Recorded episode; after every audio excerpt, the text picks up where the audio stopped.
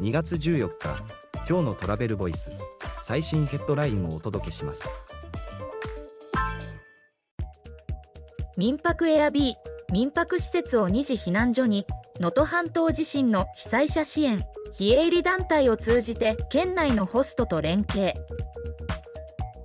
エアビービーは石川県と連携し能登半島地震の被災者向け二次避難所として同社登録の民泊施設の提供を開始。非営利団体が石川県内のホストコミュニティと連携。次のニュースですミキツーリストセレブリティクルーズの日本語予約サイトを開設。日本発着セレブリティミレニアムで。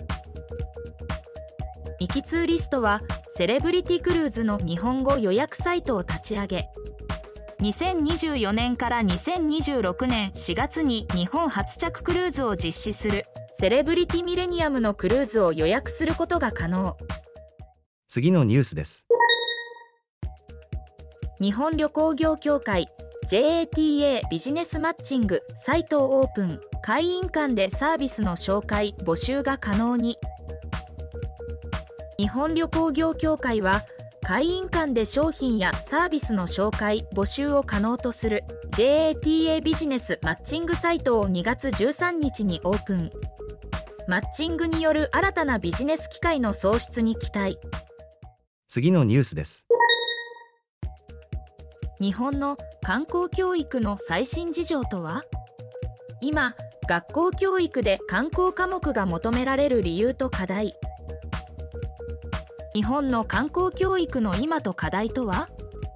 ホテル人材育成から始まった日本の観光教育の歴史から2022年度に高校の商業科に新たに導入された観光ビジネスなど文科省への取材などでまとめた。次のニュースです。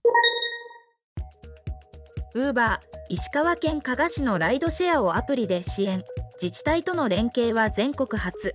ドライバー不足解消に一役。ウーバーは石川県加賀市が開始する。加賀市版ライドシェアの導入を支援。ウーバーアプリが導入される。ウーバーが自治体とともに一般ドライバー自家用車による運送サービスを行うのは全国初。ドライバー不足解消に期待。記事の詳細はトラベルボイス .jp で。ではまた明日。